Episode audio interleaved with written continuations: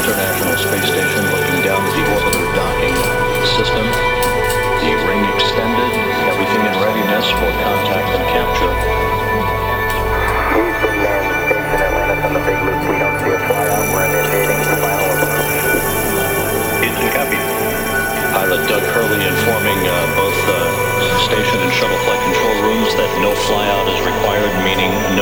additional alignment required. Commander Chris Ferguson uh, is dead spot on with the two docking mechanisms uh, perfectly aligned. 24 feet uh, separating the two spacecraft, pressing in for final approach and docking. Now inside 20 feet, 15 feet, still precisely aligned. Post-contact thrust is armed, 10 feet away. Good, steady approach. Six feet separating Atlantis from the International Space Station, standing by for contact and capture. Contact docking confirmed. Capture confirmed at 10.07 a.m. Central Time. Houston, station Atlantis, capture confirmed, and we see free drift. Station Atlantis, Atlantis, Houston, station three drift is confirmed. Pilot Doug Hurley confirms the arrival of Atlantis. Two docking mechanisms will have an opportunity to dampen out. Atlantis, arriving. Welcome to the International Space Station for the last time. That's great to be here, station. We'll see you shortly. Flight engineer Ron Garan greeting Commander Chris Ferguson and his crew.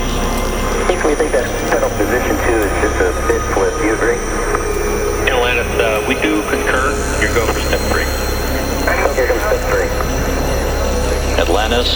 Began the era of international cooperation in space with the first shuttle docking to the Mir space station, comes full circle. The space shuttle has arrived at the International Space Station for the final time.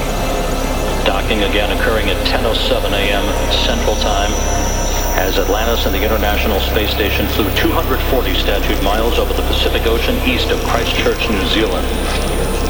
Houston, we think we're ready for step four. Stand by, still watching. Now waiting uh, for the relative motion of the two docking mechanisms to dampen out against one another from the forces of contact and capture that will initiate uh, hooks and latches and the ultimate retraction of the uh, docking mechanism to form a hard mate between Atlantis and the International Space Station. For the 37th time, a space shuttle docks to the International Space Station.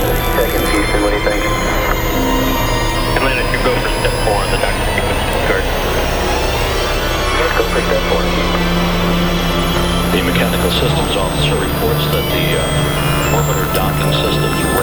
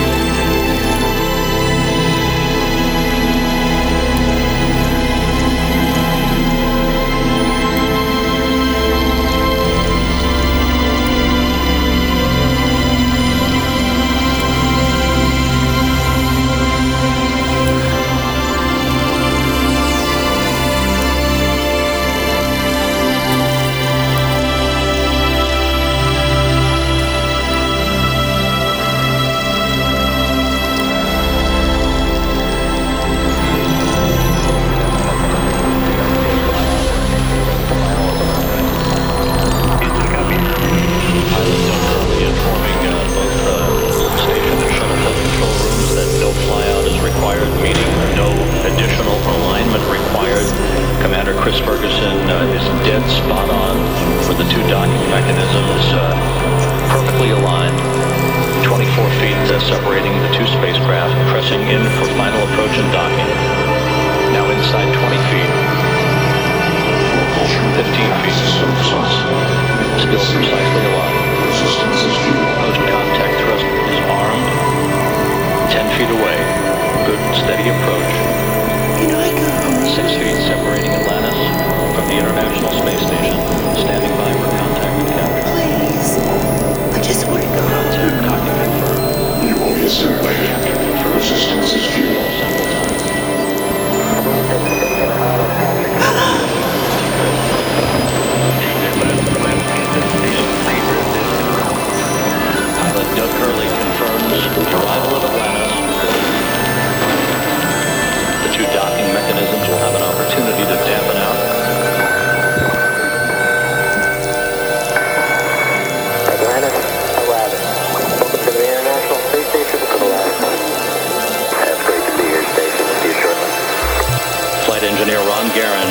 Commander Chris Ferguson and his crew Think we think that settled position two is just a bit flip. You agree?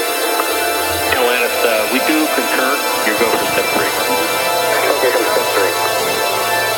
Atlantis, which began the era of international cooperation in space with the first shuttle docking to the Mir space station, comes full circle. The space shuttle has arrived at the International Space Station for the final time.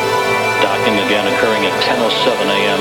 Central Time as Atlantis and the International Space Station flew 240 statute miles over the Pacific Ocean east of Christchurch, New Zealand.